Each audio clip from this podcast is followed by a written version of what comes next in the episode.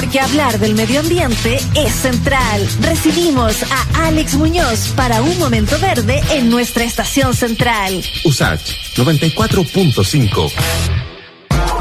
Excelente, me encantó esa presentación. Al fin tenemos de vuelta con nosotros a Alex Muñoz, abogado ambientalista y director para América Latina de National Geographic Cis.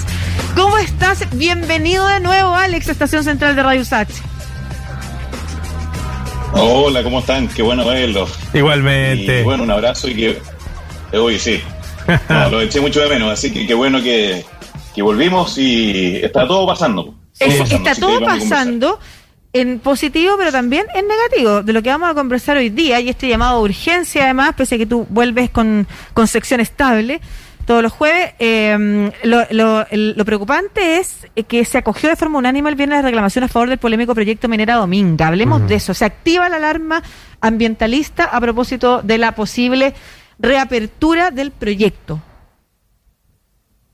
Así es, seguimos con las malas ideas para que la gente recuerde. Dominga es un proyecto minero y portuario. Buscan eh, extraer hierro y también cobre de una zona de la cuarta región en la comuna de Leguera, pero que está frente a una, eh, una serie de islas que son conocidas como el archipiélago de Humboldt. Pues. Y en ese archipiélago se producen eh, corrientes, una, una convergencia de corrientes y también lo que se llama una surgencia, que es una corriente que va desde abajo del agua hacia arriba, llevando muchos nutrientes. Y eso explica por qué cada año eh, llegan una cantidad fenomenal de ballenas, delfines, violos marinos.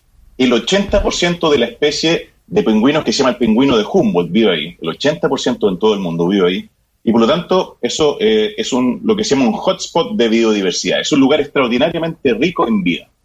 Ahí, a muy pocos kilómetros, se quiere instalar esta mina eh, en rajo abierto, es decir, una mina como Chuquicamata, digamos, abierta, y un puerto que va a trasladar el mineral eh, fuera de la zona con grandes barcos y se teme por eh, el daño eh, irreversible que este proyecto puede causar en este tremendo ecosistema eh, de valor mundial. Esa es la polémica.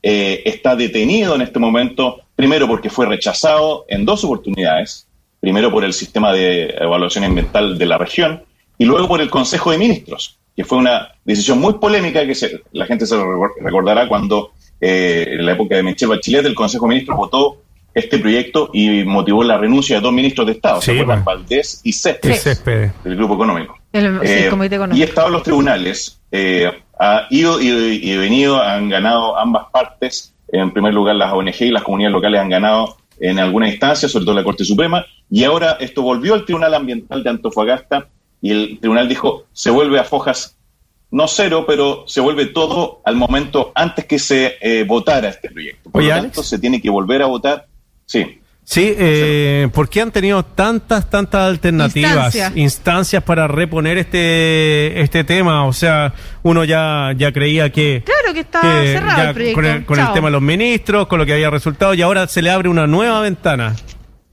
Ahí es cuando esto se pone muy interesante, porque el proyecto Dominga eh, es un proyecto de, eh, que puede reportar más de 4 mil millones de dólares a sus dueños entre paréntesis, el 80% de la propiedad es de Delano, del grupo Penta, ¿cierto? Delano también gran amigo del presidente, conocido como el Choclo, Delano. Eh, él es uno de los, es el dueño del 80% del proyecto. Está la vía administrativa y después está la vía judicial, y entre ambas obviamente han ido alargando. Las empresas mineras están habituadas a esto porque tienen la espalda financiera como para aguantar años y años porque saben que después viene el premio mayor. Entonces la apuesta del, de este grupo eh, es que esto se apruebe en algún momento, ¿no? Puede pasar ocho años, ellos pueden aguantar, pero cuando se apruebe esto puede reportar mucho dinero. Por eso que ellos están agotando todas las instancias y lo peor es que si se rechaza, bueno, lo pueden presentar de nuevo. Eh, y ahí quiero ir el, el, tema de fondo que quiero que conversemos porque no todo se puede decidir en los tribunales. A veces la política también tiene que desplegarse, igual como lo estamos haciendo en la Constitución, y tenemos que tomar decisiones. Pues, ¿Qué tipo de país queremos ser, no? Este es el viejo tema que hemos tocado durante todo el año y es una discusión que creo que tenemos que dar. ¿Vamos a cuidar estos lugares o los vamos a destruir para tener una mina que tiene una vida útil de solo 27 años? Además. Y propiedad privada, ni siquiera es una, es una mina Codelco. Así es. Oye, totalmente. Y una mina de hierro claro. Mm. Alex, a mí eh, quiero retomar la conversación a propósito de la pregunta de Marcelo, porque ¿cuál es el como el argumento que se da para que el primer tribunal ambiental recoja de nuevo la apelación y se vuelva, como tú dices, no a foja cero, pero a una instancia anterior. Tiene que haber algún argumento, tiene que haber justificado eso de alguna forma. Claro, la evaluación ambiental eh, implicó muchos informes de distintos servicios públicos y ministerios. Primero, eh, en la región se rechazó y luego eso se ratificó por el Consejo de Ministros que también rechazó. Luego, esto fue a los tribunales y el, mismo Tribunal Ambiental de Antofagasta dijo, esto fue mal rechazado. Luego, para que la gente no se pierda, los opositores al proyecto, las comunidades de la ONG, llegaron hasta la Corte Suprema y la Corte Suprema dijo, se equivocó el primer tribunal eh, de Antofagasta, tiene que hacer su fallo de nuevo. Y ese es el fallo que salió recién. Y, la, y el tribunal de Antofagasta volvió a decir, esto fue mal evaluado, esto tiene que volver a, antes que se vote, y por lo tanto eh, la empresa está en, un muy, en una muy buena posición ahora para que esto se vote y quizás con este gobierno se puede aprobar eh, perfectamente. Pero, no está todo perdido porque todavía está la Corte Suprema nuevamente. Ya, pero cuando se dice esto fue mal evaluado, ¿por qué? Supuestamente, ¿por qué fue mal evaluado? El Tribunal de Antofagasta tiene un argumento que yo no comparto. El Tribunal de Antofagasta dice, la verdad es que el Consejo de Ministros, en vez de haberlo rechazado, debió haber pedido más antecedentes para que complementaran el proyecto. Y eso es peligroso porque no es misión de un, eh, del sistema de evaluación ambiental decir si un proyecto es una buena inversión o no. Tiene que decir si es que esto cumple con las condiciones para proteger el medio ambiente o no. Eso es lo único que tiene que decir. Eh, y por lo tanto, es peligroso que un tribunal le diga al sistema, usted tiene que darle todas las oportunidades necesarias para que complemente, complemente, hasta que algún día pase todos los filtros y pueda hacer su proyecto. Eso no es misión del sistema de evaluación ambiental. La misión del sistema es justamente eh, velar porque cada proyecto de inversión proteja el medio ambiente. Y si ya no, lo, no cumple con todos los antecedentes, con todas las oportunidades, se le dieron más de cuatro oportunidades a la empresa para que subsanara los defectos. Si no cumple, entonces el proyecto se tiene que rechazar. De, otra manera, nunca se rechazaría el proyecto. Y hay proyectos que están mal hechos. Este proyecto está mal hecho y por lo tanto tiene que ser rechazado. Oye, Alex, eh, tengo entendido que ahora esto va nuevamente al tribunal eh, en Coquimbo y después pasa nuevamente al tribunal de, de ministros. Es todo como retroactivo. El día de la marmota. Falta un, eh, esa es como la tónica ¿no? de, del último año. Eh, estamos como en una dimensión desconocida, en, un loop. Sliding Door. Sí, Tales from the Loop, me acordé. sí, pero todavía le queda la posibilidad a los opositores al del proyecto a ir a la Corte Suprema en contra del Tribunal Ambiental. Eh, así que todavía queda ese recurso pendiente. La Corte Suprema le puede decir, oye, usted, Tribunal Ambiental, nuevamente se equivocó. Eso puede suceder. Y ahí, la verdad que muere el proyecto. Eh, pero si no, se va a, evaluar de nuevo y cuando se evalúe también van a venir nuevos recursos judiciales y esto puede pasar años. Eh, una cosa que me llama la atención, el Mercurio y el diario El Día de La Serena titularon La empresa espera empezar el proyecto minero Dominga antes de fin de año. Es una no. falacia, eso es propaganda y qué lamentable. Sí, no, el día, perdóname, pero el, sí los titulares del día de, la región, de la zona, se pasaron para la poca independencia periodística demostrada en ese titular. Casi como... Oye, le faltó por poco, pero yo recuerdo algo así, como que la, comunidad con banderas chilenas diciendo al fin el proyecto Dominga va, como esa era la tónica del titular. Ahora, es súper delicada porque... no, no, no, que tengo dos preguntas. Eh, a propósito de eso, que, nos cuente efectivamente, porque nosotros sabemos que en estos proyectos siempre las empresas intervienen a las comunidades y las separan y las dividen, si les generan peleas donde antes no, antes no existían. Ahí se mete el, maletín, la mano negra, la cola del diablo, llámalo como tú quieras, pero empiezan a dividir a las comunidades y a fragilizar la oposición que se logra. ¿Cómo está la comunidad hasta ahora? Eso una, por una parte. Y por otro lado, yo me acuerdo que este proyecto, precisamente porque tiene dos instancias, uno es la mina y el otro el puerto, habían partes del proyecto que eran menos viables que otras. Se rechazaban unas, pero otras no tanto. Es en ese contexto, esto que está pasando ahora, ¿es para las dos partes del proyecto o para una en particular? Mm.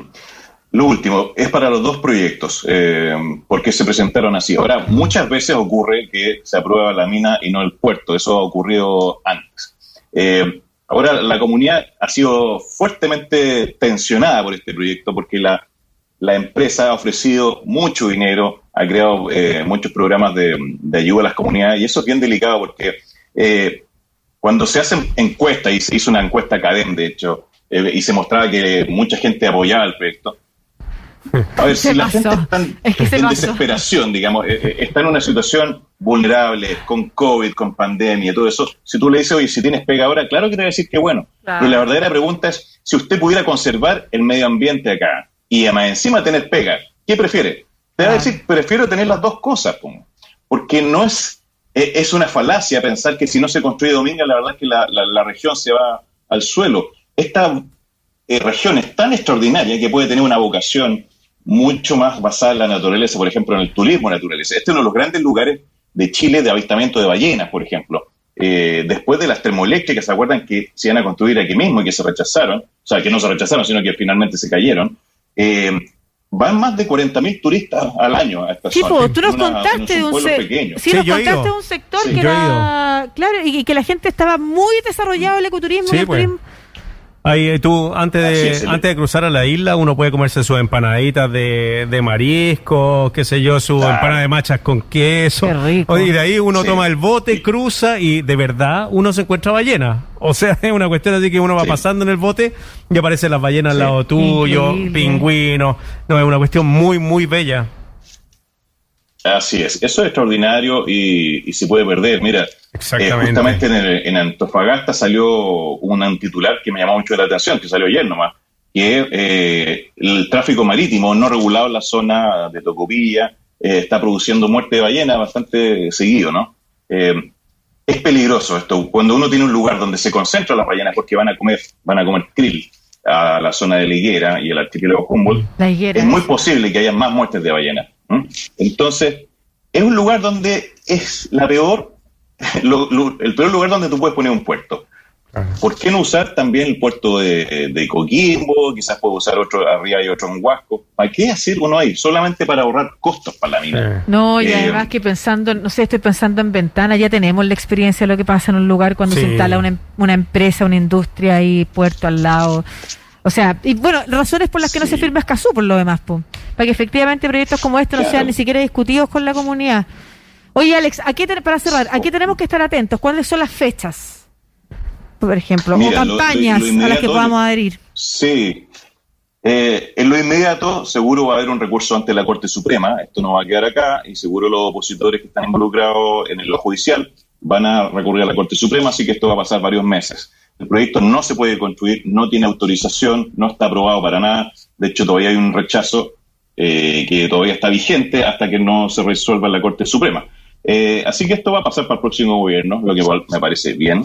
Eh, pero ojalá, mira, y la Constitución sobre todo, hay que debatir estas cosas porque es importante ver el tipo de país que queremos ser. Si, como ustedes decían, mm. vamos a crear otra ventana, otra zona de sacrificio, bueno, son lógicas que hoy día no tienen ninguna justificación. Son lógicas añejas, digamos, donde el crecimiento sin límite se justificaba para superar la pobreza. Hoy día hay alternativas, esas industrias sucias van en, declive y por lo tanto hay que encontrar formas mucho más respetuosas del medio ambiente eh, para poder desarrollarse, porque en el medio ambiente está el futuro de todos nosotros. Estamos en una crisis derivada de la mala relación que tenemos con la naturaleza, en cambio climático, en la pandemia, en pérdida de biodiversidad. Y, la y justamente en la naturaleza lo que, lo que nos va a salvar, lo que estamos matando con esta industria. Así que hay que repensar esto políticamente. Más que lo judicial, yo me quedo en lo político. Me parece mucho más necesario dar esa, esa, conversación. Muy interesante. Oye, Alex, eh, qué bueno tenerte de nuevo de vuelta. Pues vamos a estar los jueves contigo. Así eh, que un abrazo grande, cuídate mucho